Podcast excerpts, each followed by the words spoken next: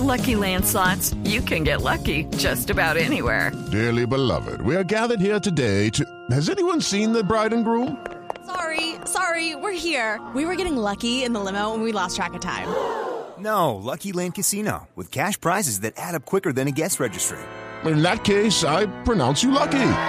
Play for free at LuckyLandSlots.com. Daily bonuses are waiting. No purchase necessary. Void where prohibited by law. 18 plus. Terms and conditions apply. See website for details. Los personajes, las historias, las anécdotas, las confesiones, las noticias, todos los temas puestos sobre la mesa. Aquí comienza Mesa Blue.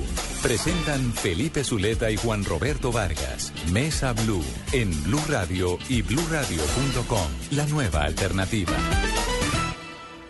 Tengan ustedes muy buenas tardes, domingo 7 de julio. Como siempre, bienvenidos a Mesa Blue. Saludamos a nuestros oyentes de Bogotá, de Medellín, Cali, Barranquilla, Neiva y Villavicencio. Con Juan Roberto siempre decimos que tenemos personajes muy especiales, ¿no? Siempre, siempre. Esa, es la, esa ya es la muletilla de que tenemos eh, personajes muy especiales. Don Felipe, buena tarde a usted y a todos los oyentes de Mesa Blue. Pero Bueno. el de hoy es clave. Este, este me gusta el de hoy. Es bueno. Pero si siempre le gustan todos y todas. No, no, no, claro que sí. Juan David Aristizábal. Juan David, buenas tardes. Gracias por estar en Mesa Blue. Juan Roberto, Felipe, muchas gracias por la invitación a estar con ustedes este domingo eh, contándoles de lo que estamos haciendo.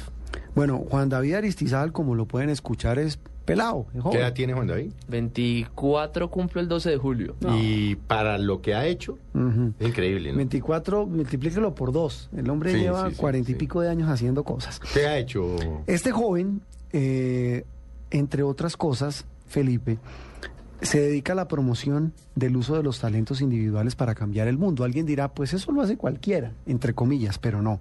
Este joven, eh, por su trabajo de ser una persona emprendedora, eh, con liderazgo, con esa capacidad de impulsar, nada más y nada menos, Felipe y oyentes de Mesa Blue, fue eh, nombrado en enero de este año, del 2013, en la revista o por la revista Forbes, que es una de las más prestigiosas del mundo, como uno de los 30 menores de 30, así se dice, líderes que están cambiando el mundo. No cualquiera logra ese reconocimiento, Felipe. No, es que... eh, O sea, es uno de los ese, 30. Para que usted esté en la revista Forbes tiene que ser eh, Luis Carlos Sarmiento Angulo Sí, o un ricachón mm, una persona muy o ser, o ser uno de los líderes de los líderes jóvenes del mundo. Pues O sea, Juan David, no... Juan David lo logró. Y repito, fue nombrado uno de los 30 menores de 30 líderes que están cambiando al mundo. En el 2012 fue catalogado como uno de los 100 líderes de la sociedad colombiana por la revista Gerente. eh, después de haber sido publicado Espacios de Servicio, un libro sobre emprendedores sociales. En el 2011 colaboró, estuvo trabajando, mire, es colega, trabajó en Todelar, eh, fue ¿Él reconocido. ha hecho radio? Claro, Claro. es uno de los, fue reconocido como uno de los 10 ejecutivos sobresalientes de Colombia por la Cámara Junior Internacional. Eh, es un hombre pues que se ha dedicado, eh, un muchacho que se ha dedicado a hablar de temas de liderazgo, de liderazgo y de emprendimiento. Yo- Profesor universitario. profesor con 24 En el años. CESA. En el CESA, de donde es graduado. Ahora nos va a contar en detalles. Eh, mire, en una conferencia de 60 minutos él explica que la vida eh, gira en torno a la educación, a las redes sociales, al trabajo en equipo y sobre todo al emprendimiento. Juan David además ahora otra, está no solamente, no digamos de moda, está otra vez eh, mucho más vigente que nunca, eh, Felipe, porque además, eh, como es creador de la Fundación Buena Nota, de la cual nos hablará en instantes, es el único colombiano nominado por los MTV Millennial Awards, ¿se dice así? ¿Sí? Sí. En la categoría Piensa en Grande, en la cual se reconocen a los jóvenes latinoamericanos que con sus ideas están transformando al mundo. Y es una votación que se hace por internet, ahora nos comentará. Pero esa es más o menos la carta de presentación de Juan David Aristizábal. Juan David, empecemos por ahí. Empecemos por qué son los MTV Millennial Awards y por qué es importante estar ahí, ser el único colombiano además. Bueno, imagínense que el Banco Interamericano de Desarrollo eh, postuló a unos jóvenes de América Latina que están haciendo proyectos sociales con alto impacto. Nosotros estamos haciendo buena nota que ahora le cuento de eso. Y MTV en sus categorías para promocionar artistas, en sus famosos premios de artistas o músicos o productores, creó una nueva categoría que se llama la categoría Piensa en Grande. Y es una categoría para destacar a esos, eh, digamos, jóvenes que están menores de, menores de 35, 30 años, que son los millennials, que es la categoría, como mi generación la han llamado los millennials, y nos postula eh, en los MTV Millennial Awards. ¿Por qué son importantes? Sin duda, toda, digamos, la misma postulación nos ha permitido contar más de buena nota, eh, posicionar lo que estamos haciendo y también mandarle una señal a, a organizaciones internacionales, a organismos internacionales, a que sigan apoyando la organización social que nosotros tenemos. Y pues ser los únicos colombianos postulados a los MTV Millennial Awards es eh, un reconocimiento a lo que hemos hecho en el pasado, pero también es una carta de compromiso para que lo sigamos haciendo. Digamos, nosotros nos sentimos pues muy felices y contentos con esta postulación, está representando al país. Eh, para, po- para poder ganarnos el premio necesitamos que los colombianos voten, eh, en, digamos, voten por el favorito y ojalá fuera por nosotros. Pero ¿por qué? A ver, sí, ahora vamos a explicar cómo se vota y qué es lo que hay que hacer, porque pues es que es el único colombiano que está ahí en esa lista. Eh, pero ¿por qué llegó a esa lista? ¿Qué, o sea, ¿qué, qué fue lo que hizo para llegar allá? Bueno, nosotros hace, ¿Por qué lo tuvieron en cuenta? nosotros hace siete años creamos una organización social que se llama Buena Nota. O sea, Desde una página, ¿no? desde Buena lo- Nota tiene una página web que... o sea, donde de la que usted era menor de edad. Tenía, eh, sí, tenía 17, 17 años y junto a Juan Manuel Restrepo nosotros estábamos en primer semestre eh, estudiando Administración de Empresas en el CESA y nos dimos cuenta de algo eh, fundamental en el mundo social y es, hay mucha gente que está haciendo proyectos sociales positivos, buenos, pero les falta una herramienta gerencial, les falta cómo lograr tener más impacto, cómo tener un modelo sostenible. Y nosotros estábamos en la universidad, no habíamos visto administración y pensamos cómo podemos hacer que esas organizaciones sociales y esos líderes sociales tengan ese impacto, mejoren lo que están haciendo. Entonces, Buena Nota, ¿qué hace? Buena Nota identifica un emprendimiento social, un emprendedor social, un líder comunitario y lo conecta con mentores, voluntarios, donantes para mejorar ese proyecto. Entonces esto, hay gente que nos ha dicho, ustedes son como una, una consultora para emprendedores sociales y nosotros decimos, no somos consultora porque Buena Nota no es la que presta el servicio de apoyo, sino que nosotros le decimos a Juan, a Felipe, a la gente, dónenos una hora de su tiempo, dos horas a la semana, en lo que usted mejor sabe hacer y hágale asesoría a ese emprendimiento social y así aumentamos el impacto. ¿Quiénes reciben esa, esa asesoría? Estos son líderes y emprendedores sociales. Nosotros hemos apoyado a más de 70 emprendedores sociales en todo el país. Uno de los proyectos sociales que más le interesó al Banco Interamericano de Desarrollo y a Shoca para postularnos a los MTV Millennial Awards fue libro por libro. Una emprendedora social llamada Carolina Ibarra nos dijo, yo quiero mejorar la educación de las escuelas en el país. Y nosotros le dijimos, bueno, eh, ¿cómo lo empezamos a mejorar? Y nos dimos cuenta que había algo muy particular y era que las escuelas rurales no tienen libros actualizados. Sí, son muy viejos. Entonces son muy viejos. Entonces dijimos, bueno, ahí tenemos que buscar cómo este emprendimiento social resuelve ese problema. Entonces dijimos, vamos a recoger libros. Una empresa en España oyó de buena nota, oyó de libro por libro y nos dijo, ¿cómo les puedo apoyar? Y nos dijo, mire, yo soy una empresa de pizzas, cada vez que yo envío una pizza, eh, la gente me paga y nosotros dijimos, ahí está el punto clave. Cada vez que una persona le pida a usted una pizza en España, dígale que si nos envía un libro en buen estado para un joven o un niño en Colombia. Y así logramos recoger 25 mil libros. ¿Y a quién se le ocurrió esa idea? de- ¿A usted? No, pues a todo un equipo de voluntarios calificados. Ah, ¿Qué tal, Imagínese qué qué tal vaina. esa vaina? Y después de eso, que es lo más importante, listo, ya no los trajimos, conseguimos voluntarios para identificar las escuelas que más lo necesitaban, identificar los profesores que más, digamos, usan libros y que esos libros fueran fuente de transformación, porque el libro por sí solo no va a cambiar nada en el aula. Voluntarios también que nos ayudaran a conseguir recursos, porque nos tocó pagar la nacionalización al Estado colombiano para libros donados a las escuelas rurales. El país. Eh, pero ese caso, como 25 mil libros, es el reflejo de lo que nosotros creemos. Hay una frase de una filósofa que y dice... esto tuvo que ver con la nominación, por supuesto. Claro. Este tema de las pizzas y los libros. El- Ah, eso le iba a digamos, preguntar yo. Porque, y le, y le decía, hay una frase de una filósofa que dice, nunca dudes que un pequeño grupo, de un pequeño grupo de ciudadanos comprometidos y pensantes puede cambiar el mundo. De hecho, son los únicos que lo han logrado. ¿Por qué Buena Nota está postulado a los MTV Millennial Awards? Es por nuestra capacidad de trabajar en equipo, entender un problema específico y resolverlo de manera innovadora. Nosotros no nos estamos inventando la rueda, es simplemente poner gerencia e inteligencia de distintos individuos, ponerlos en conjunto a trabajar a resolver un problema social. Bueno, me dice que el tema de los libros, pero que han hecho otra gran cantidad, digamos, de obras, si se le puede llamar así, Pero usted con se imagina... emprendedores sociales. Pero, Mético, ¿usted se imagina, Juan Roberto, si cada vez que uno pidiera aquí un domicilio, a una Donar a sí. McDonald's, a donde sea, donara un libro para esta causa, Imagínese. la- los miles y miles de libros que se conseguirían. Hay que, hay que- ¿Sabe qué?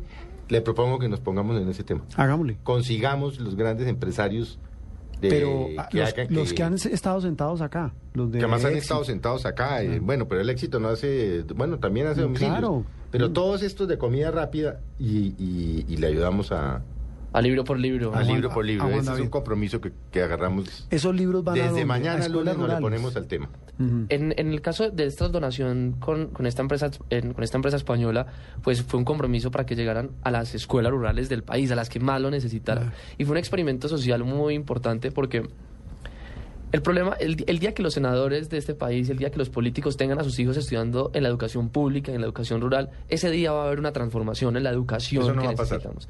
Entonces, como la, ese sería una utopía, ¿cómo hacemos que los ciudadanos comunes y corrientes se empiecen a involucrar en el tema de la educación? Y eso es lo que también busca libro por libro. Porque cuando usted pone a voluntarios en todo el país, ah, oye, identifiquemos cuál es la escuela que más necesita los libros, y hay que ir, hay que ir a hablar con el profesor y usted se da cuenta del gran problema que tenemos. Un problema que nos hemos, digamos, descubrimos y también estamos en buena nota apoyándolo, y es la generación, mi generación, o la mayoría de la gente eh, menor cuando están noveno, décimo y once, tenemos un problema de los modelos a seguir, esos, eh, lo que en inglés los role models, cuál es esa gente a la que uno aspiraría a soñar.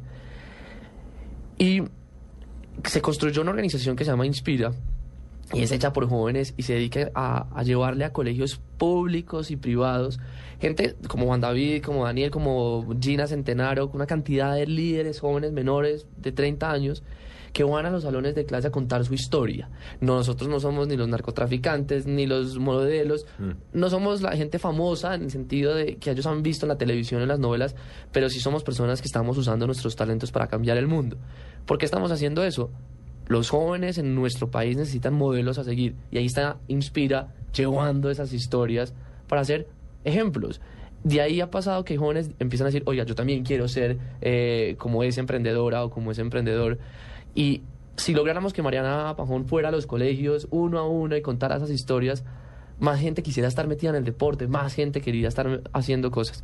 Que hace buena nota, encuentra a emprendedores como los que tienen Inspira, los acompañamos, que monten su proyecto, que lo escalen y que sigan beneficiando muchísimas más personas. ¿Cuántos proyectos han ayudado a ustedes? Nosotros hemos apoyado 70 emprendimientos sociales, pero tenemos una regla básica, Felipe, y es que cada vez que un líder social del país nos llama o nos contacta a pedir algo, le buscamos de alguna forma una ayuda. Por ejemplo, ayer nos escribió un emprendedor eh, que está haciendo unas capacitaciones eh, a través de páginas web y no tiene, un dise- no, no tiene cómo pagarle a un diseñador web. Pues nosotros sí tenemos una base de datos de voluntarios calificados y empezamos a buscarle ese voluntario específico. Porque en este país lo que hay es gente haciendo cosas buenas, gente transformando y gente que quiere apoyar. Buena nota lo que quiere ser es un puente entre, oye, yo tengo un conocimiento, usted necesita ese conocimiento, nosotros los ponemos en contacto. Eh, Juan David, eh, devolvámonos un poco a usted, porque es que escuchándolo uno, Felipe, eh, los pelados de ahora, eh, o sea, es uno en un millón, uno en Sí, no, pues es que 20 no millones. Tiene sino 24 años, Claro. y óigalo. Eh, y escuchándolo, pues pa- parece, parece más viejo que uno. Eh, de, ¿De dónde Juan David? Eh, ¿Cómo estudió? ¿Y de dónde le nace esa idea de volverse más que un emprendedor social? Yo lo llamo un hombre con un muchacho con un sentido de solidaridad social muy grande. Bueno, pues eh, yo creo que, digamos, hay que hacerle el, honor a la historia, el honor a los ancestros. Mi familia eh, es una familia del eje cafetero de Manizales, de Pereira y de Armenia. Cuando yo estaba muy, muy, muy chiquito, yo me acuerdo los primeros tres o cuatro años, eh, yo tuve una enfermedad respiratoria y me tocaba ir muchísimas veces a, a- una clínica y a un hospital. Pero cada vez que yo estaba muy enfermo, mi mamá y mi papá me llevaban hasta la ventana y me decían, mire hacia afuera. Pues, me acuerdo que, que iba a ver en la ventana y me decían, allá hay un mundo afuera esperándolo. Y creo que esa frase sirvió mucho después, pues, cuando yo ya estaba en el colegio, a, a pensar que había un mundo afuera esperando. Cuando yo tenía como 12 años, mm, una profesora de sociales, está en séptimo, en octavo, estamos viendo la ilustración, y nos puso a hacer una investigación sobre el plan de renovación urbana que se estaba haciendo en ese momento en Pereira, sobre Ciudad Victoria, como se llamaba en ese momento. Y es algo parecido a lo que en Bogotá conocemos como eh, el Parque El Tercer Milenio. Sí, el pa- el don- al lado de la calle en la calle y, y era un proceso de transformación y cuando vamos con otros compañeros a investigar lo que está pasando en esa renovación urbana, nos encontramos que había una cantidad de personas que estaban viviendo en la calle, pero que nadie estaba haciendo absolutamente nada por ellas. Y con otro compañero mm, nos habíamos visto una película que se llama Cadena de Favores o Paid Sí, Forward, que es... con Kevin eh, Spacey. co- Exactamente, y es como uno cuando le hacen un favor, uno hacérselo a cuatro y comprometer a que a esas cuatro es. hacer. Mm. Entonces dijimos, ¿por qué no hacemos lo siguiente? ¿Por qué no divulgamos el problema social que está pasando? Le tomamos fotos, hacemos un video y mostramos organizaciones sociales, fundaciones que estén trabajando en este asunto social. Y empecemos a contar de a cuatro personas y montamos una red que se llamó Jóvenes Informando Proyectos. Al mes y medio, dos meses, eh, la alcaldesa de ese entonces de Pereira nos llamó a unos chinos y nos dijo, oiga, mire lo que está pasando. La gente está donándole a la fundación eh, a la que estamos apoyando gracias al trabajo que ustedes están haciendo como jóvenes. Y en ese momento había una persona que a mí me apoyaba muchísimo, se llama Juan Alejandro Sanz Sanz. Un joven tenía 24, 25 años. Y Juan Alejandro nos, nos ayudó a, a que esta iniciativa de pelados de colegio saliera adelante. Y Juan Alejandro eh, me invita a Bogotá a un, a un encuentro de jóvenes líderes de la presidencia de la República. Mi mamá me dice, no, no puede ir. Y yo, mamá, pero me va bien en el colegio. Me, me dijo, no puede ir. ¿Todavía era menor de edad? Sí. Todavía sí, tenía, dos, tenía 13 años en Ah, ese no, momento. hermano, estaba muy chiquito. Estamos hablando de hace 10 años. Juan Alejandro, eh, desafortunadamente, el 9 de septiembre, a mí me llama el rector de mi colegio y, y me cuenta que había sido asesinado en la línea. Y creo que cuando el rector me contó que, que, a Juan Alejandro lo habían matado, pues yo creo que yo, yo, alcancé a sentir como tres cosas y era... Es muy fácil uno llenar el, como el corazón y la mente de rabia y, de no entender y sobre todo estaba muy chiquito y no entender por qué alguien asesina a otro joven, por lo que ha sido, por la línea, por robarle, por lo que ha sido. Lo que fuera, sí. Dos es que eh, yo he tenido la oportunidad de, de educarme y de tener ciertos privilegios y a veces es muy fácil ponerse los audífonos de la indiferencia, los audífonos del iPhone o del iPad y decir este problema no es conmigo. Y la tercera que fue la, yo sentí ese día, digamos, después de haber trabajado con este tema de los jóvenes informando proyectos, y era, oiga, lo que tenemos que tener es en, en las manos los jóvenes es educación. Esa es la única arma que tenemos que tener los jóvenes en mi país, es la educación. Y creo que desde ese día me empecé a involucrar en, en, en estos temas. Cuando decidí estudiar administración de empresas en el CESA, era con una claridad. Si queremos tener transformaciones sociales serias en el país, lo que necesitamos es buena gerencia. Y eso es lo que estamos haciendo hoy en día con Buena Nota, es llevarle la mejor gente, los mejores talentos que apoyen a emprendedores sociales a escalar su proyecto. Nos falta muchísimo. Nosotros eh, todos somos, eh, digamos, pelados. Y yo trabajo, tengo mi, digamos, trabajo en el CESA en, en los temas de, emprendimiento de la universidad. Buena Nota es una fundación a la que le dedicamos nuestro tiempo como voluntarios también, porque nos falta muchísimo, muchísimo para poder decir que, que realmente hicimos una transformación social como la que vamos a ver en el mundo. Hay, hay, la gran pregunta que nosotros estamos resolviendo es el cómo. Una profesora eh, una vez le mostró a sus estudiantes una persona en silla de ruedas y les dijo a sus estudiantes, ¿puede esa persona manejar? Y todos sus estudiantes le dijeron, no, no puede. Después la profesora le cambió la pregunta con la misma foto y les dijo, ¿cómo puede esa persona manejar? Inmediatamente todos los estudiantes resolvieron la pregunta del cómo. Eso es lo que nosotros queremos empezar a hacer como una nota y es el día que eh, decidamos pasar del sí se puede o el no se puede al cómo se puede, ahí es donde está la innovación y ahí es donde empezamos a resolver los problemas de manera distintas. Eso fue lo que hicimos con libro por libro. No, no, no, no, no, no, no tenían la plata para donarnos 25 mil libros. Pero nos preguntamos cómo puede una empresa que tiene un servicio de domicilio, es muy sencillo, y nosotros, todos los voluntarios aquí, ¿cómo hacemos, cómo juntamos esas dos cosas para mejorar la educación rural? Eso es lo que hacemos nosotros, cambiar esa pregunta, pasar del si se puede al cómo se puede y decir a la gente, usted tiene un talento, dedíquele una hora o dos horas a la semana a un emprendimiento social. ¿Por qué, ¿por qué el proyecto lo hicieron en España? ¿Por qué no lo hicieron aquí? El de los libros por Oh, las pizzas. Co- coincidencialmente, Oh. eh, fue una empresa en España la que nos no- oyó el cuento y nos dijo, eh, hagámosle. Pero es un proyecto que se podría haber hecho con una empresa colombiana. Cualquiera. Apareció una empresa española.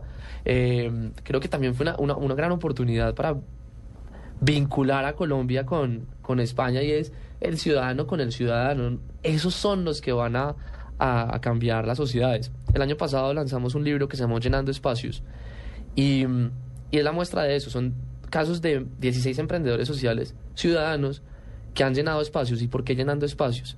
Porque es ir donde ni el Estado ha ido o no ha ido bien o ir donde ni la empresa privada no ha ido o no ha ido bien. Siempre en ese punto hay un emprendedor social resolviendo un problema. Y ese es el, eh, el cuento. Después de que nosotros lanzamos el libro, pues cada vez más, hoy en esta historia nos quieren apoyar. Pero más allá de eso, lo que queremos es que la gente entienda el modelo. Identifique a alguien en su comunidad, un problema, un proyecto, y busque gente alrededor suya, su- amigos de su papá que tienen profesiones, y póngalos a trabajar en ese proyecto social. Eso es lo que nosotros hacemos, ese es el modelo que nosotros estamos ¿Qué ofreciendo. casos tiene aquí en el libro llenando espacios? De- Échenos dos casos, por ejemplo. Bueno, mira, hay, un... Pues para, para, Mm. para bajar de la teoría a la, a la práctica. Uno de los grandes, y volviendo al tema de la educación, uno de los grandes retos que tiene la educación eh, superior es cómo financiar que los jóvenes puedan entrar, sobre todo los jóvenes que no pueden pagar las matrículas. Tradicionalmente, eh, ¿cómo se financian, digamos, un joven que quiere estudiar en la universidad? Tradicionalmente es, démosle una beca o eh, démosle un crédito, o vaya al ICETEX o, o démosle una beca. Eso ha funcionado y mucha gente se ha beneficiado de eso. Pero hay un emprendedor social que se llama Felipe Vergara, creó una, un emprendimiento social que se llama Lumni. Lumni, ¿qué hace? Lumni le dice a un joven que se va a graduar, le dice, bueno, primero, yo le voy a pagar a usted una buena universidad.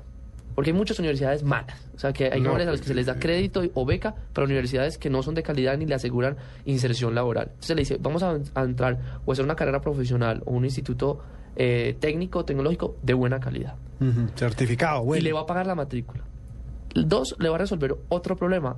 Gran parte del problema de educación superior del país es la deserción que se da por no tener para la mensualidad, el mes a mes. Entonces él dice, también le voy a dar la mensualidad para que usted le tiene su ya pagada su, su Para que viva. pero también para O sea, que la- viva, la- la para que famosa foto- manutención. La manutención, para que pague la el fotocopia. transporte, el, eh, Exactamente.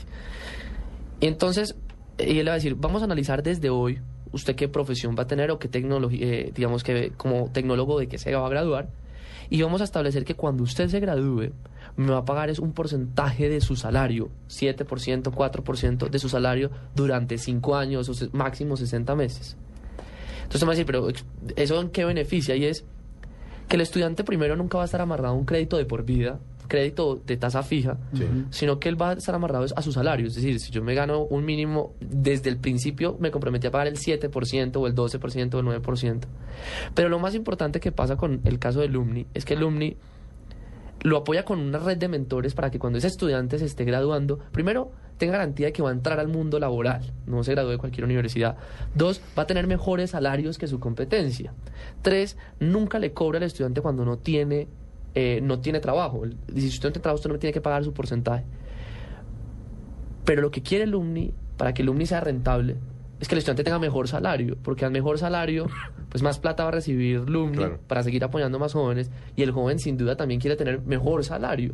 Entonces, este caso es una nueva forma de financiar la educación superior que le han llamado como financiar el, el futuro, el capital humano. Yo le he puesto no es a lo que usted va a estudiar hoy, sino a lo que usted se va a ganar después de que estudie. Entonces es una apuesta gana-gana, no es prestar plata por prestarle a que usted estudie donde usted quiera, sino que usted estudie en lo mejor, que usted tenga un mejor salario y que tenga mentores durante todo el proceso. Ese es un caso como Felipe Vergari de Lumni, que hoy en día tiene 30 millones de dólares invertidos, 3.500 30 millones de dólares dólares. invertidos. Es un, lo que se llama administración de fondos, da rentabilidad anual sí. por, por los fondos, porque los estudiantes, como hay un estudiante que estudió ingeniería y de alguna forma le pagaron muchísimo salario y eso financia al que está estudiando arte, por ejemplo. Tres- 30 millones de dólares, 3.500 jóvenes beneficiarios Y lo más importante es que el 65% de esos jóvenes eran jóvenes que nunca habían ido en su familia a la educación superior. Es la primera generación de Es la primera profesionales. generación de profesionales o tecnólogos. Un colombiano, Felipe Vergara se llama, está en el libro de Llenando Espacios. El caso es que Felipe Vergara debería ser parte, bueno, desafortunadamente la educación no hace parte de las locomotoras de este gobierno. No, señor. Eh, Y, y por fortuna, porque no arrancaron las cinco. las otras. eh, pero Felipe Sí. Vergara es un caso de innovación social, de emprendimiento social. Ustedes lo miran, es una forma distinta de financiarla, una forma distinta de apoyar a los jóvenes talentos. Él debería ser parte de, de lo que queremos ver en el, el país, que es Colombia realmente la más educada. Eh, Juan David, eh, el tema, volviendo al tema de los libros que, que- que lograron la donación con esta empresa, con los domicilios, eh, ¿ustedes saben a dónde llegaron? ¿Usted, por ejemplo, ha ido a alguno de esos sitios donde llegaron esos libros? ¿Esas escuelas rurales? Claro, Es que eso lo pregunto porque, bueno, este caso de este otro muchacho de Felipe eh, es, digamos, un caso macro, que claro, tiene historias, tiene rostros, pero, por ejemplo, eh, y eso Felipe lo sabe, no hay nada más doloroso, más deprimente que ver el abandono en muchos casos en, en- en la zona rural, pero en el tema de la educación. Es que hace poco salió un informe del ministerio que dice que muestra la brecha tan espantosa que hay entre los muchachos que estudian en Bogotá con los muchachos que estudian en provincia, con las pruebas a ver, con No, todo ese pues, tema. Es horrible. Entonces, esos rostros usted fue, vio a esos pelados recibir esos libros que les donaron por cuenta de esa domicilio Pisas. Eh, y le respondo la pregunta es, ir a, ir a, a las- a los colegios es, es fascinante por dos cosas. Eh, eh, Villegas Editores, para, digamos, ser generoso con ellos, un día nos dijo, mire, ¿sabe qué? Gracias a la donación que ustedes recibieron de España, yo les voy a dar unas cajas adicionales para que en cada colegio que ustedes les lleven, se lleven una caja de Villegas Editores de nuestras, eh, de las ediciones para niños. Cuando usted le ve la cara a estos niños Ah, encontrándose sí. con libros nuevos y con libros actualizados, a veces recibimos críticas porque nos dicen, mira, un libro no le va a cambiar la vida a un niño. Puede que no, puede que no. Pero ese niño no tenía ese libro. Eh, Yo y creo- que sí. Y si nosotros formamos al profesor en No, utilizar ese libro, Claro cambia. que le vamos a cambiársela.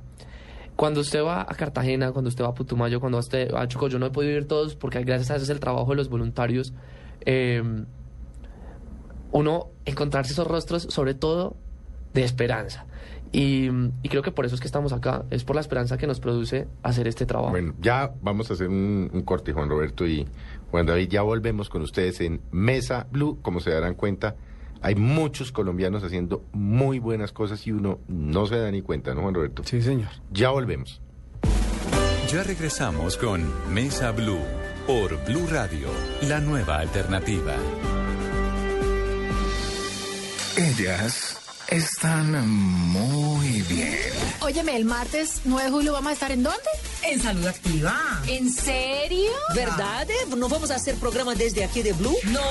Y se ven mamacitas. Agenda en tacones este martes Vamos desde para Salud Activa además porque allá vamos a aprender cómo cuidarnos desde muchos puntos de vista. este martes. Ya saben, a la una de la tarde. Agenda en tacones en Salud Activa. Se quieren ver más mamacitas en Blue Radio, la nueva alternativa. 9 de julio. ¿Segura? Que sí. Ay, Dios mío. Mientras tanto, en las afueras de Blue Radio. Exigimos ver a nuestros esposos. Exigimos ver a nuestros esposos. El equipo deportivo de Blue Radio sigue transmitiendo, pase lo que pase, todo el fútbol. Este domingo, Nacional Pasto, Tolima y Tagüí, desde las 5 de la tarde, en las estaciones Blue Radio, la nueva alternativa. Las exigencias de esta promoción son reales. De las esposas de Javier Hernández Bonet, Ricardo Rego, Carlos Alberto Morales, Juan Pablo Tibaquira y Javi Fernández. Ah, y el esposo de Marina Granciera. Por ahora, que sigan esperando. Les prometemos que algún día regresarán. Blue Radio transmite todo el fútbol. Blue Radio. La nueva alternativa. En la costa norte colombiana, la tierra de Shakira, la de la arepa y huevo, la del Junior, donde nos tenemos confianza para el carnaval, llega todo el elenco de Voz Populi. El show con las mejores imitaciones, personajes y buen humor. Esta semana el psicólogo me dijo que yo era una persona muy violenta y que tenía que aprender a controlar mi agresividad. ¿Y tú qué hiciste? Ay, le di una muñequera por irrespetuosa. Te invitamos este miércoles 10 de julio desde Barranquilla a las 7.30 pm Teatro José Consuegra Higgins, Universidad Simón Bolívar. La lavadora marca Piedad Córdoba, grande, ancha, colombiana, pero la ensamblan en Venezuela. Para ganar tu entrada doble, solo debes enviarnos un mail a concurso arroba bluradio.com con tus datos personales ¿Quién habla ahí? y contarnos cuál es tu personaje favorito de Voz Populi. Comparte, socializa e interactúa. Conecta con 4G de UNE, Blue Radio y bluradio.com, la nueva alternativa de gira. Esta es Blue Radio. En Bogotá, 96.9 FM. En Medellín, 97.9 FM. En Cali, 91.5 FM. En Barranquilla, 100.1 FM. En Neiva, 103.1 FM. Y en Villavicencio, 96.3 FM. También en bluradio.com y a través de Twitter en arroba blurradioco.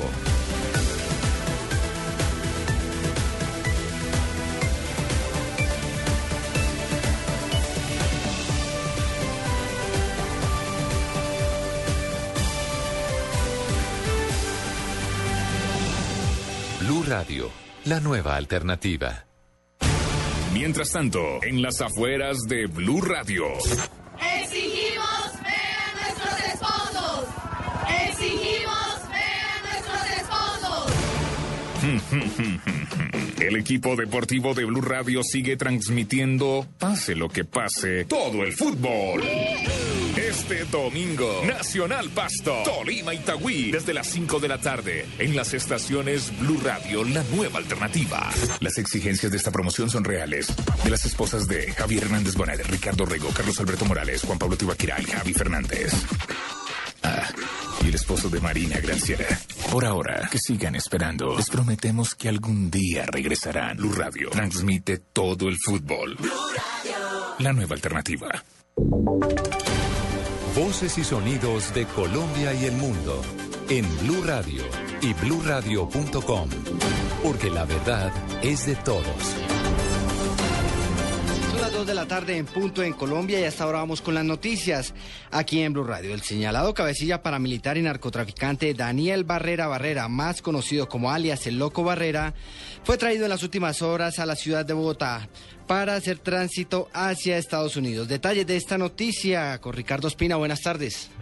Hola, buenas tardes. Atención, hace algunos minutos llegó a Bogotá, procedente de la cárcel de Picaleña, en el departamento del Tolima, el capo del narcotráfico de los Llanos Orientales de Colombia, Daniel El Loco Barrera.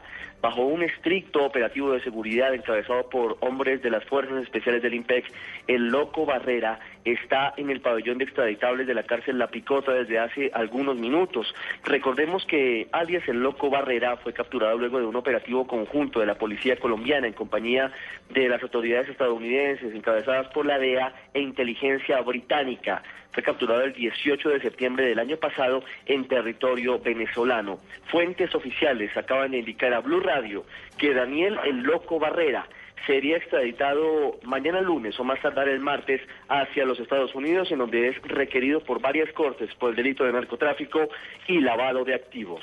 Ricardo Espina, Blue Radio. Muchas gracias a Ricardo por esta información. Seguiremos pendientes de lo que pasa con esta posible extradición. Ahora les contamos que las autoridades encontraron un cuerpo en el río Cauca a la altura del municipio de Yumbo, zona en la que desde el pasado jueves la policía está buscando el cadáver del excongresista Octavio Zapata. Juan Carlos Villani desde Cali, ¿qué se conoce? ¿Qué información se, se amplía sobre este caso? Buenas tardes, pues efectivamente hay todo un operativo de rescate aquí montado en la orilla del río Cauca, a la altura del corregimiento de la Torre en el municipio de Yumbo. Desde aquí salió una comisión especial que llegó desde la ciudad de Bogotá, una comisión de la policía con equipos especializados. Pues hace pocos minutos eh, eh, se encontró un cuerpo con similares características en eh, aproximadamente a 40 minutos del lugar. Yo me encuentro con el doctor Ramiro Jurado, un amigo de familia. Eh, señor Ramiro, ¿se sabe si este es confirmada la, el, hallazgo de este cuerpo? Las dos informaciones que existen sí confirman que el cuerpo de Octavio, lamentablemente. ¿Qué, qué se sabe? ¿Cómo lo logran encontrar? A ver, desde ayer en las, en las tardes los pescadores encontraron un cuerpo cuyas características coinciden con ellos. Nos avisaron hoy en la mañana dos familiares de él eh, y una amiga muy de la casa viajaron esta mañana una media una hora que queda aquí en vía, Mari- vía de Río y llegaron al sitio y confirmaron que era él.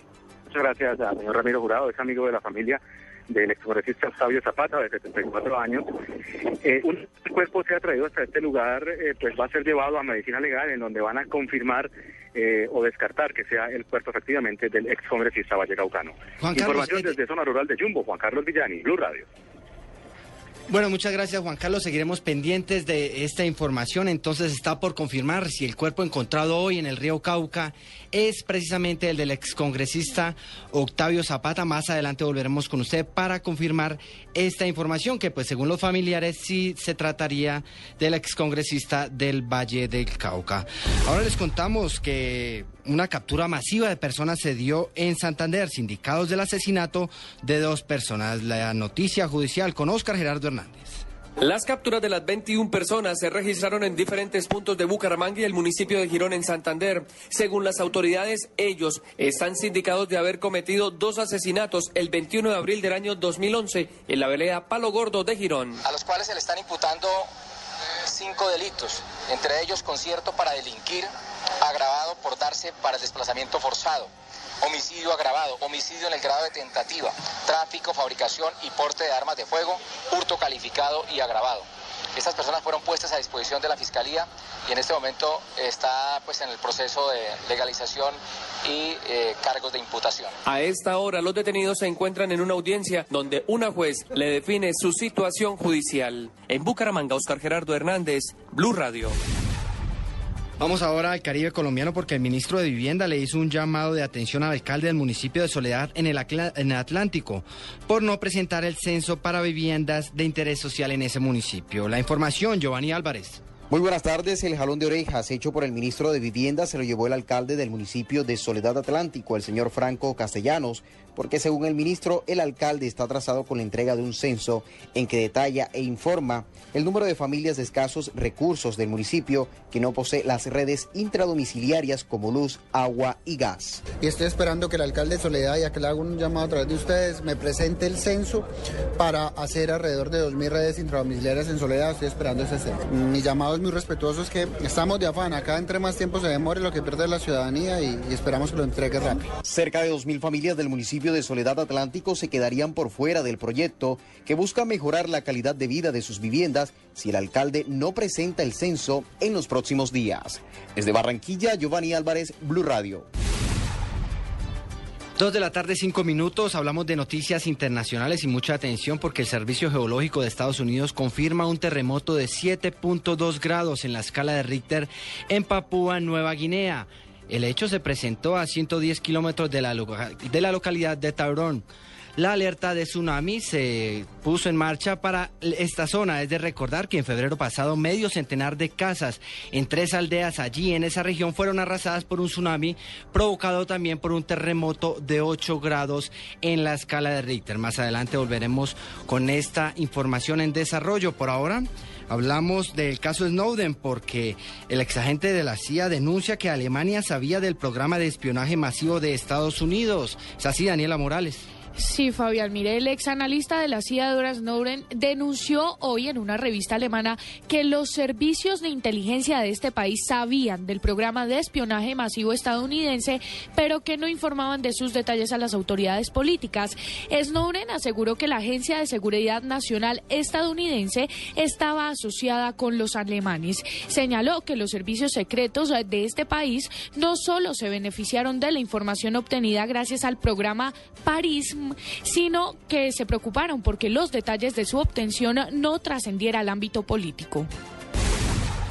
Muchas gracias Daniela y por último les contamos que la Policía Provincial de Quebec en Canadá acaba de confirmar que sube a 5 el número de muertos y alrededor de 40 los desaparecidos por el descarrilamiento y la explosión este sábado de un, de un tren cargado de petróleo. Dos de la tarde, siete minutos. La invitación es para que continúen con Blue Radio.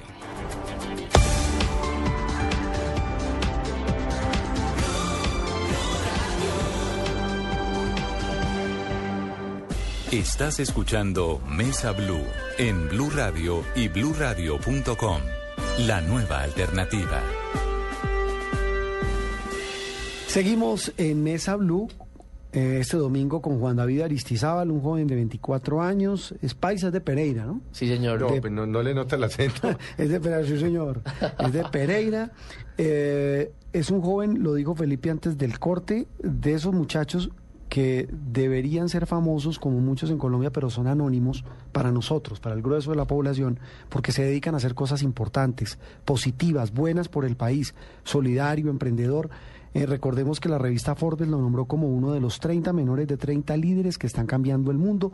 Ya nos explicó todo el tema de, es que es una maraña, ¿no, Felipe? De, de cómo logra, eh, a través de jóvenes emprendedores en todo el país, buscar, por ejemplo, donar libros a escuelas eh, pobres, campesinas, eh, también, Ayudar a, eh, empre- a pequeños empresarios, a- a que pequeños no, empresarios, no tienen cómo sacarla. a famosos emprendedores y sobre todo sabe que uno lo puede resumir ayudando a muchachos casi de la generación de él a forjarse un mejor futuro, a estudiar.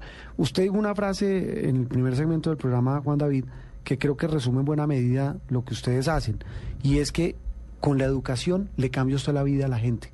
Un muchacho en lugar de irse para los paras, para la guerrilla, volverse narco, volverse de, la, de una vacrim, eh, usted se lo quita, se lo arrebata esa muerte, esa guerra, educándolo y abriéndole oportunidades en un país donde realmente no hay oportunidades.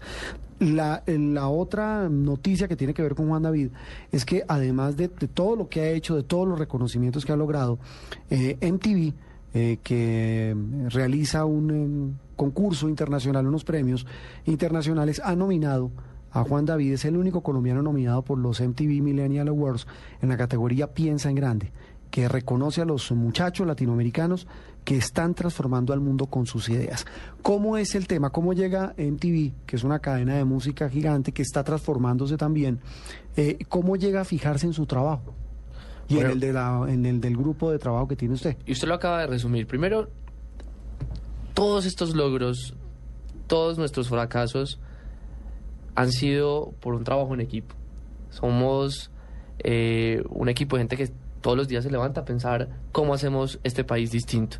Y a ellos también eh, yo aprovecho para darles las gracias porque no, yo estoy hoy aquí hablando con ustedes, pero es gracias a todas esas personas que eh, nos apoyan. El Banco Interamericano de Desarrollo eh, nos invitó a contarles de buena nota este año en la Asamblea de Gobernadores del BID. Y, y pudimos contarles, eh, contarles también de las debilidades que tiene nuestro modelo para seguir siendo sostenible, para seguir creciendo, eh, para seguir apoyando emprendedores sociales. Y les mostramos casos y ejemplos concretos de lo que estábamos haciendo. Entonces, eh, ahí fue que como conocimos al BID y MTV le pregunta al en, para sus MTV Millennial Awards que hace para destacar a esta generación de los millennials eh, menores de 35, 30 años que están haciendo cosas. Le dice, oiga, necesitamos una lista de, de emprendimientos sociales que están hechos, son hechos por jóvenes en América Latina. Y el Banco Interamericano de Desarrollo nos, nos postuló y MTV hizo un proceso de selección y escogió a cuatro emprendimientos sociales de toda América Latina De toda América Latina. dos mexicanos, un salvadoreño y un proyecto colombiano. Eh, ya estando postulados, digamos, es un gran reconocimiento, son los únicos colombianos, en las otras categorías también somos los únicos colo- colombianos, es decir, no hay otro artista tampoco metido en los MTV Sí, Millennial porque Awards. esto hay de todo. Esto es la mejor página Mm. de, de- de Facebook, el mejor no sé qué, Twitter, el mejor cantante, el mejor eh, rapero, el mejor, o sea, hay... Es en las otras es- categorías, en las otras categorías, de, claro, de en las de farándula. las de Las que farándula tienen y de que ver, digamos, con Y lo, lo, inno- lo, lo innovador de esta es que metieron esta categoría nueva. que es la categoría Piensa en Grande.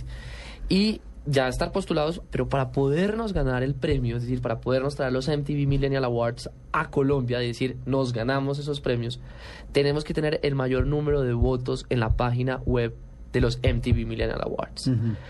¿Cómo se vota? Es muy fácil votar y es, uno se va a Google y en Google busca la página de los MTV Millennial Awards, Google MTV Millennial Awards, y cuando entra, dice la opción elegir. Sí, pero digámoslo en español. MTV, Millennial con doble L, Awards, que es A-W-A-R-D-S. Exacto. MTV, Millennial con doble L, Awards. Ahí lo busca uno en Google. Y así lo, de lo fácil. busca uno así en Google. O en Yahoo, O en, en lo que Yahoo quiera. o en un buscador. Repitámoslo. ¿eh? MTV. Sí. Millennial, que es con doble L, la primera. Y con doble N. Millennial.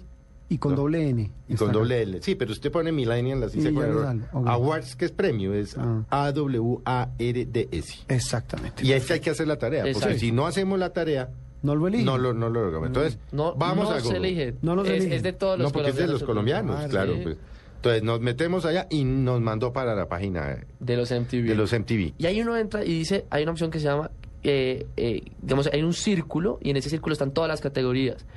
En la derecha está la categoría que se llama Piensa en grande. En la derecha como hacia abajo. ¿no? A la derecha como hacia abajo. Sí.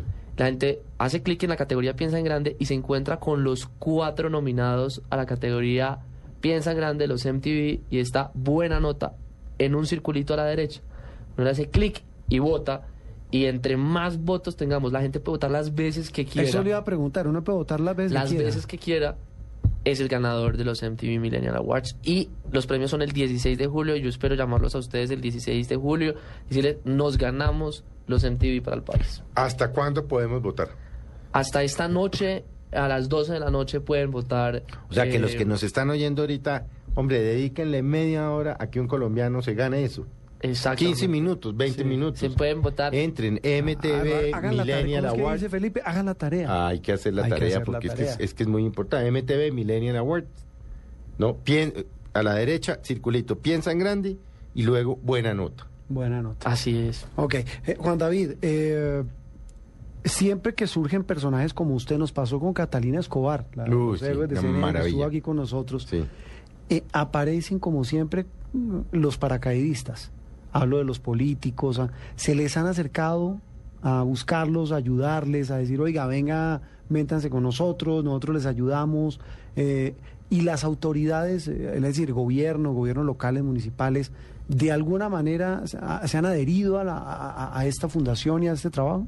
Miren, yo creo que nosotros tenemos un, un, un gran, digamos, y digo privilegio y es, eh, nos ha caracterizado construir confianza por nuestro trabajo. Detrás de esto es un equipo de gente joven, eh, la mayoría decidida que hay que transformar este país. Y a la gente que nos ha querido apoyar, nosotros les decimos, mire, nuestros principios son, usted tiene un talento para aportarle a esta causa social, apórtelo. Trabaje con ese emprendedor social. Eh, hay gente muy buena en el sector privado que nos ha buscado, como hay gente buena en el sector público cuando uno se encuentra eh, el caso del gobernador de Antioquia, Sergio Fajardo, que quiere transformar la educación, cuando usted se encuentra alcaldes en, en Chocó que dicen, oiga, yo, yo les ayudo a pagar el transporte para los libros de... Pues hay que sumar fuerzas. Yo creo que lo más importante es saber muy bien con quién uno está hablando y hay gente con la que uno pues tiene que hacerle filtro, pero a veces la misma gente se hace el mismo filtro porque los voluntarios son muy exigentes y dicen, "Ah, con esa persona... Yo no, trabajo, eh, eh, yo no ahí hay trabajo". un interés Ahí hay- amarrado. ahí hay un interés amarrado. Es que la pregunta va es por eso, porque es que eh, mucha gente se aprovecha y pues yo no estigmatizo a todos los políticos, Felipe, pero es que hay políticos de políticos. Mm, hay mucha gurrupletica por ahí. Oye, y- hay y- mucha pichurria. Hay, hay políticos buenos, pero hay mucha pichurria. sí, ¿no? sí, sí, demasiado. Hay, hay de todo. La mayoría. eh, hay, hay de todo. Lo más importante es mostrarle muy bien. Este es el problema que estamos resolviendo. Usted, ¿qué es lo mejor que tiene de usted? Nosotros no estamos buscando lo peor que tiene cada uno. Eso no es lo que estamos buscando. No, lo mejor. Y es lo mejor que usted tiene. Y si hay un ser humano que está dedicado al mundo empresarial, al mundo social o al mundo político, y lo mejor que tiene le puede servir a nuestra causa social, bienvenido. Si no es lo mejor suyo, no nos lo traiga. O sea, que sea, que sea por ese estilo. Eh, bueno, la, la otra cosa, usted nos hablaba de que hay mucho empresario colombiano que se les ha acercado. Eh, han pensado, bueno, piensan en grande, ¿no? Han pensado en, eh, en no solamente el tema de donación de libros, emprendedores, sino, por ejemplo, eh, apadrinar qué cantidad de muchachos para que puedan estudiar. Es decir, pensar en decir, mire, ¿sabe qué? Nosotros nos vamos a dedicar a que con los emprendedores eh, nuestra meta es que un millón de muchachos estudie. Algo así, ¿han pensado en llegar a un nivel de ese, de ese calibre? Y nosotros, el, el reto de nosotros es, y volviendo a, lo- a por, a por qué nacimos, y es la gerencia de los emprendimientos sociales. y, y nuestra apuesta ahorita es, eh, digamos, el- el- y que queremos crear es, se llama una, una academia para la formación de gerencia en temas sociales. ¿Y eso qué significa? Y es enseñar a la gente a pescar en el mundo social. ¿Cómo logramos hacer esa transformación social con gerencia? Entonces, eh, que el, el CESA se nos meta, que los Andes se nos metan, para hacer más formación de esos líderes sociales, porque nuestra labor es impactar al emprendedor social y ese emprendedor social tiene que impactar a, su- a sus beneficiarios. multiplicarlo. Y que eso se multiplique. Si la educación no significa transformación de la sociedad, de nada sirve la educación. Muchos corruptos de este país son los más educados. Y no necesariamente tenemos un país distinto. Claro, Entonces blanco. nuestra ley es educación que realmente transforme a la comunidad. O sea, que llegue con un impacto social. Ese- eso es lo más importante. En esas correrías han tenido algún tipo de problema, por ejemplo, yo le pregunto de todo porque es que en este país desafortunadamente, Felipe, han tenido algún tipo de dificultad, por ejemplo, con grupos armados, con personas que digan, miren, no los queremos ver acá, ¿les han amenazado emprendedores? Nosotros, para hacer... eh, a- los emprendedores que están todos los días en el terreno, en la comunidad, Mm. Allá, sin duda en- en la eh, zona. ha- han tenido que enfrentarse a lo mejor como a lo lo peor, peor, que sí. tenemos como sociedad. Pero particularmente en el caso nuestro, cuando usted mira quiénes están detrás, lo que se busca y el procedimiento, es el mejoramiento de la, de, de la calidad de vida de las comunidades y mal que bien, a veces los actores eh, más distintos están de acuerdo con que ese tipo de proyectos sociales siguen andando. Cuando hemos tocado intereses, eh, por ejemplo, hay un proyecto que se llama La Ciudad Verde, que se ha comprometido en temas de sostenibilidad en las ciudades, pues siempre hay intereses públicos y políticos de, de revisar y de mejorar y de quienes están haciendo esas cosas. Por ejemplo, un, un grupo de voluntarios de esta iniciativa de la Ciudad Verde pintó unas cebras en, en algunas ciudades mostrando que es que a- a- Ah, esta a- fue las cebras que en Bogotá hicieron en colores. en colores La calle que- 72 con carrera y, 11. y en la 127, Sí. mostrando que eh, el peatón tiene que ser rey de las ciudades. Esto, esto fue una iniciativa que está eh, apoyada por una nota que se llama La Ciudad Verde.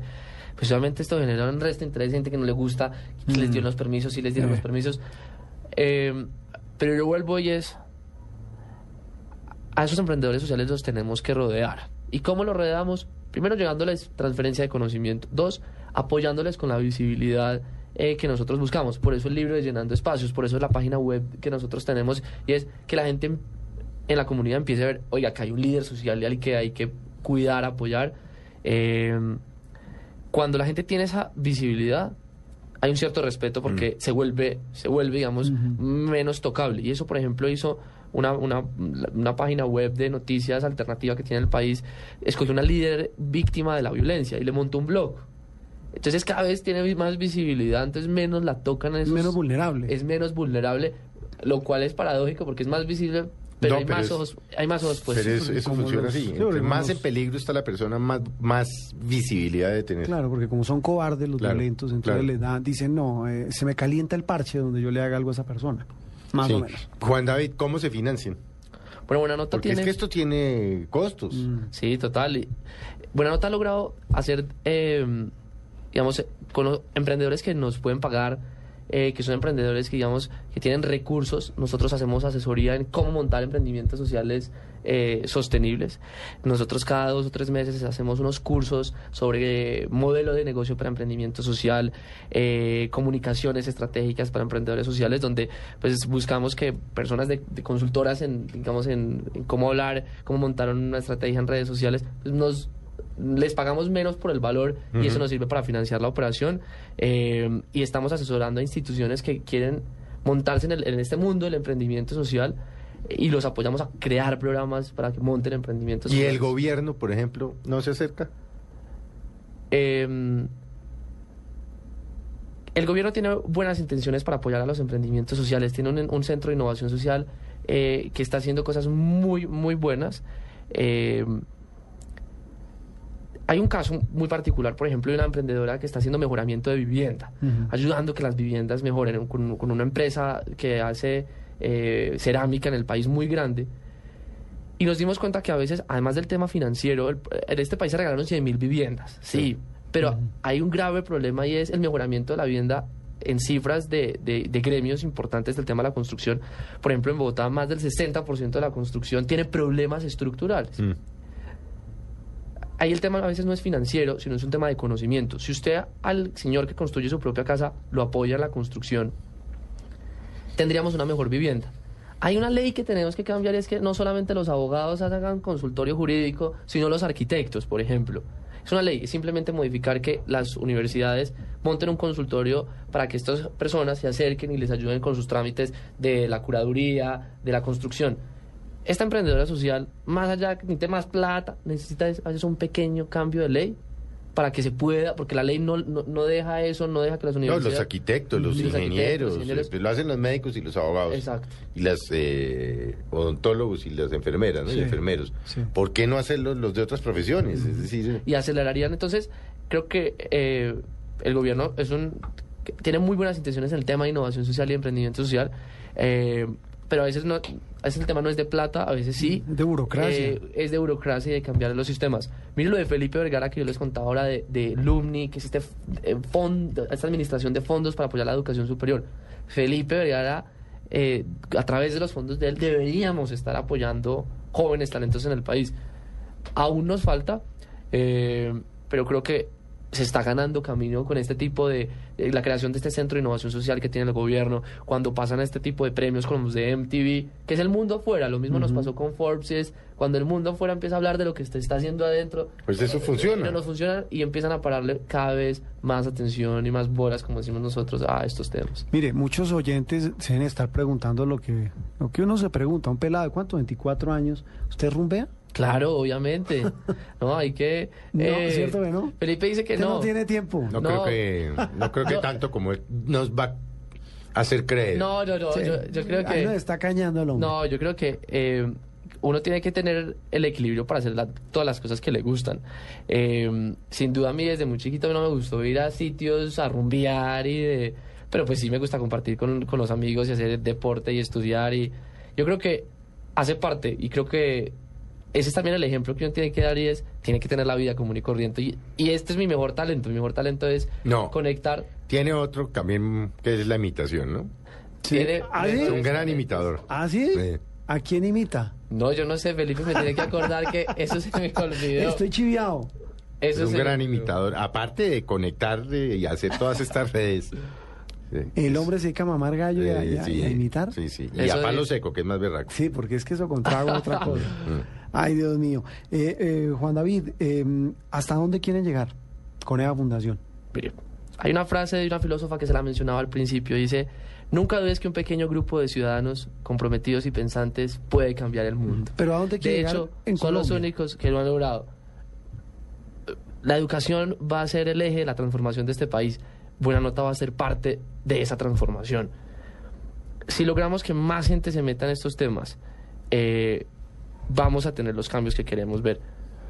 Hoy tenemos 24, en 10 años, hoy hemos apoyado 25 mil libros, 70 emprendedores sociales, 65 mil horas de voluntariado calificado y ojalá en 10 años podamos decir que hicimos un cambio del sistema, que ya los ciudadanos se empoderaron de las transformaciones sociales, que me- a nosotros nos encantaría que algún día sus impuestos, mis impuestos, se fueran a que usted escoja a qué emprendimiento social se lo va a dar. Mire, no, es que el Estado, el que llena ese espacio va a ser ese emprendedor social, que los ciudadanos decidamos a dónde se van nuestros impuestos y que escoja la gente a qué emprendimiento social. ¿Sabe qué otra pregunta se debe también estar haciendo la gente es cómo me puedo vincular a Buena Nota? Es decir, yo a dónde voy, qué página web busco, Eh, si soy por ejemplo un pelado, si es un pelado universitario, bachiller, que quiera hacer, ¿cómo es que dicen ustedes? El voluntariado. El voluntariado calificado. El- Entonces dice, ¿cómo, cómo pueden hacer? Eh, ¿qué, qué, qué pueden hacer para meterse y para vincularse con Buena Nota? A nosotros nos pueden buscar en, en varias páginas web y a través de redes sociales.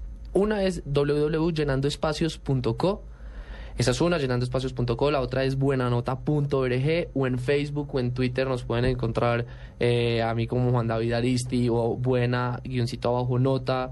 Y ahí nos pueden contactar y nos pueden... Tenemos como dos estrategias. Una, si usted es un emprendedor social, cuéntenos cuál es su emprendimiento social. Y entonces ahí usted nos cuenta, mire, esto es lo que yo estoy haciendo y esto es lo que yo necesito. Y si usted es una persona que quiere apoyarnos, donarnos una hora de su tiempo, hay otro espacio donde nos envían la hoja de vida y el perfil. Le, y vo- nosotros hacemos el le voy a hacer una pregunta que se la debió haber hecho desde el, desde el, principio Desde el comienzo Desde el comienzo. ¿Qué, ¿Qué es un emprendedor social? ¿El que hace qué? Un emprendedor social es una persona que resuelve un problema social de una manera innovadora y con el fin, mm, digamos, último, mejorar la comunidad. Un emprendedor, casi siempre la gente lo ha entendido en el mundo del negocio. Sí, sí, el pequeño Eh, empresario. sí, o el no emprendedor. Nosotros, cuando uno le pone más social, significa convertir de una idea, un emprendedor lo que hace es convertir una idea en una acción. Que esa acción genere, digamos, dinero. Esa es una misión del emprendedor. El emprendedor social identifica un problema social, tiene una solución para que igual transformar la comunidad. Eso es un emprendedor social. O sea, le saca rentabilidad social a algo. le busca eh, mejorar la digamos mejorar y resolver un problema social. Ese libro que nosotros publicamos se llama Llenando Espacios, lo que se busca es Ese libro ¿dónde se consigue. se consigue, lo pueden, digamos, se puede comprar en internet en llenandoespacios.co, eh, en la Panamericana, en la librería nacional. Ah, está el libro, Llenando Espacios, está el Llenando libro. Espacios se puede Yo creo que lo he visto. yo lo he Eh, visto. el color, sí, sí y, lo he visto. y, digamos, lo, lo más importante es, como hay estos casos como el de Felipe Vergara, que son 30 millones de dólares, 3.500, cuando uno ve estas cifras, lo más importante es hacerle pedagogía al asunto. Mm. Y el libro busca hacer la pedagogía en Millón Emprendedor Social, resuelve un proyecto social de una manera innovadora, de una manera creativa. Hay unos con ánimo de lucro, hay otros sin ánimo de lucro, pero el fin último es Resolver, la claro, es transformar. Claro, eh, bancos, empresas grandes en Colombia eh, pueden eh, meterse como emprendedores sociales o ya eso sería otra categoría. Yo creo que el, el caso del gran emprendedor social, el gran ejemplo de emprendedor social se llama Mohamed Yunus y fue el creador del, del, del- del, digamos, de lo que llaman el Banco de los Pobres Sí. o, el, o el microcrédito. Sí. Eso es un banco. Eh, creo yo que cuando una empresa, por ejemplo, lo que contaba esta empresa que mejora vivienda y ayuda, que produce eh, mejoramiento de inodoros y de cerámicas, logra conectarse su negocio con el resolver un problema social. Ahorita una, una gran empresa de lácteos del país, de- Dígala, dígala. una- Alpina, por ejemplo, Sí, sacó una sí. empresa, eh, sacó un producto eh, con altas calorías, digamos, no con altas calorías, sino con altos nutrientes, a muy bajo precio para esas personas debajo de la línea de la ¿Que pobreza. se llama cómo? Eh, no me acuerdo el nombre de, de- de- Toca averiguar. ¿Qué hicieron ellos? Eh, están combinando, resolviendo un problema, de, digamos, nutricional. eh, también hace parte del modelo de negocio. A muy bajo precio. A, a- a muy bajo precio, pero tiene la capacidad instalada. Alpina tiene la capacidad instalada. Lo mismo le pasa a esta empresa de cerámica que es, Corona. Cada vez más las empresas están viendo que hay una forma de combinar, resolver el asunto social, pasar de la filantropía o lo que han llamado la responsabilidad social, que es también importante, cómo pasar a meterla en el mundo empresarial. Por eso fue que, eh, digamos, por eso es que es tan importante lo que nosotros buscamos es meterle gerencia. Por eso yo soy administrador de empresas, por eso tenemos al CESA involucrado en esto, es cómo le metemos eh, el negocio, la mentalidad gerencial al mundo social. ¿De qué regiones es la mayor cantidad de emprendedores que hoy tiene buena nota? En Cali tenemos, eh, en el Quindío tenemos, en Bogotá tenemos, eh, en Cartagena tenemos, pero sería injusto decirle eso Mm, solamente porque usted se encuentra con que hay emprendedores sociales todo el país. en todo el país. Ha mencionado mucho al Chocó. Yo creo que la gran parte de la transformación que tenemos que dar en el país es que eh, es ver hacia allá. Acabamos de firmar la Alianza Pacífico y se nos olvida el problema que, que tenemos. Es que si uno no ha ido de, a- miopía, de miopía. de- si uno no ha de ido a- abandono que hay en Chocó. a- al Chocó, no, realmente no sabe lo que es miseria. Es que uno va, bueno, Es otro- tú es otro país, hemos claro, hablado de este tema en varios veces. programas. O sea, es uno otro coge un país. vuelo en Medellín, pues que es una ciudad innovadora, grande, bonita, ordenada, bueno, tal vez como ninguna otra, pues en esto. Y en 20 minutos llega literalmente al África. Al África. Es otro mundo. a lo que uno ve en televisión, al a- África. al África, Un país olvidado totalmente de sus, de sus- de- del Chocó. Lo, lo bueno de eso es que usted ve al África en el sentido institucional, es decir, la debilidad de infraestructura, pero usted se encuentra la otra gran paradoja y es la gran riqueza que tiene el Chocó. No, pero- Eh, y estaba hablando con, con- un amigo que se llama José Camilo Córdoba, que es emprendedor de buena nota eh, de Quibdó, y lo que tenemos allá es jóvenes, talentosos, con ganas de hacer, y lo que necesitamos es poner, sin duda, la educación como motor para esa transformación social del país. No, y es que, por ejemplo, en Chocó es que... No, es, no, es la educación eh, no tiene acueducto, no tiene alcantarillado, Los niños que se difícilmente de tienen luz. nutrición. Se han robado el departamento no una ni dos, sino No hay 500 carreteras. veces. No. O sea, es, es impresionante. Y fíjese que a pesar de eso hay gente trabajando Es también que se lo, lo como emprendedores. Chocó porque es que usted lo mencionó varias veces, que, que, que encuentra Sí, gente muy gente- valiosa. mire, ahorita si no estoy mal con, con, la, con la alcaldesa de, de, de Quibdó. ¿Zulia Mena? De, de Zulia, un, un- un grupo de gente, voluntarios también, digamos, como en esta filosofía, eh, fue a apoyarla y montaron como un, un, un gabinete alterno de expertos para apoyarla. Creo que se están haciendo cosas buenas. Solamente que el centralismo, sin duda, mata la innovación social, la, eso nos mata para que mucha gente que es muy buena, pues también tiene que depender de que allá le manden el, ¿cómo se llama? el Servicio Nacional del Estado Civil, de que le dice Sí, a sí, uno si un funcionario no puede. Eso, a la hora de la verdad, la innovación y el emprendimiento social no se gesta en la punta de decretos, sino de lo que sucede en la misma comunidad. Y si no hay educación, ni herramientas, ni gerencias, eh, no lo vamos a poder hacer. El presidente Kennedy hace muchos años qu- quería apoyar a Centroamérica y se inventó una escuela de negocios que se llamó el INCAE. Y la montó, y la montó en la filosofía de cómo llevar conocimiento en ese momento, digamos, en, en- en esa filosofía. Pues eso tendríamos que hacer con, con- con las regiones del país y es llevar el mejor conocimiento, no para, eh, digamos, no es una vía unilateral, sino bilateral, cómo llevar lo mejor que se tiene este país a donde más lo necesita. Sí, queda uno, queda uno sorprendido, Felipe. No, pues es que hay gente como, como Juan David haciendo, haciendo la tarea. ¿Qué, qué hace que nos hace dudar de nuestra frase favorita de que este es un país inviable? Mm, de- sí, es tremendo tenerlo que decir. Sí, pero nos hace Pero es dudar. que sí, porque lo ve uno, ve gente como Juan David, bueno, como la gente de la Fundación Gó- Góticas, como Catalina Escobar, gente sola, sola, sola batallando, y mientras tanto se roban la plata, enredan los temas. Es que Eh, me duele lo que usted contaba, que para importar los libros que les donaron por los domicilios, ¿les, tocó les tocó pagar la importación? Sí, señor, nos tocó pagar la nacionalización de los libros. ¿Cuánto? Eh, no, como 7 millones de pesos, 7 millones de pesos, plata que no tenemos. derecho. Eh, Ah, pero, y- pero y el digamos... contrabando entrando por Sí, todo lado. cierto. Ah. Y un país inundado de contrabando. Sí, sí, sí, eso sí. Entran hasta máquinas más grandes que este edificio. Sí, increíble. Y nadie un- se da bueno, cuenta. Pero bueno, no es un domingo para acabar pesimista. Vamos a repetir rápidamente. Sí. Vamos a votar por, uh, por Juan Repitamos. David. Repitamos. Entramos a Google y buscamos MTV Millennial Awards. Ajá, ahí hay una, ahí abajo un clic que dice piensa en grande. Es una categoría, la categoría... Hay muchas, muchas, muchas. Hay una a la derecha, dice categoría piensa, Piensa en, en grande. Y ahí nos metemos a buena nota. Y ahí, Y ahí- clic y uno se encuentra los cuatro nominados. Y ahí está a la derecha el único proyecto colombiano postulado. Buena nota, le dicen clic y pueden votar. Pues hay que hacer la tarea. Eh, sí, vamos a invitarlos a que hagan la tarea. Muchas gracias a ustedes por... eh, bueno, Juan David, gracias, ¿no? Ya lo iba a espiar, no, ya me por haber venido Bueno, la y habernos próxima- contado. La próxima venimos y hacemos invitaciones juntos y les con el Eh, premio incluido. con el- ojalá, ojalá Sí. se traiga el premio para Colombia. Si, si hay premio, hacemos otro programa. Ah, no, si hay premio hacemos otro programa. Pero claro que sí, Muchísimas gracias. Y a todos ustedes, muchas gracias por acompañarnos en Mesa Blue. Los esperamos dentro de ocho días con un tema que esperamos sea como este de interés para todos Edificante, ustedes. sí, señor. Que tengan muy buena tarde. Mesa Blue. Blue Radio, la nueva alternativa.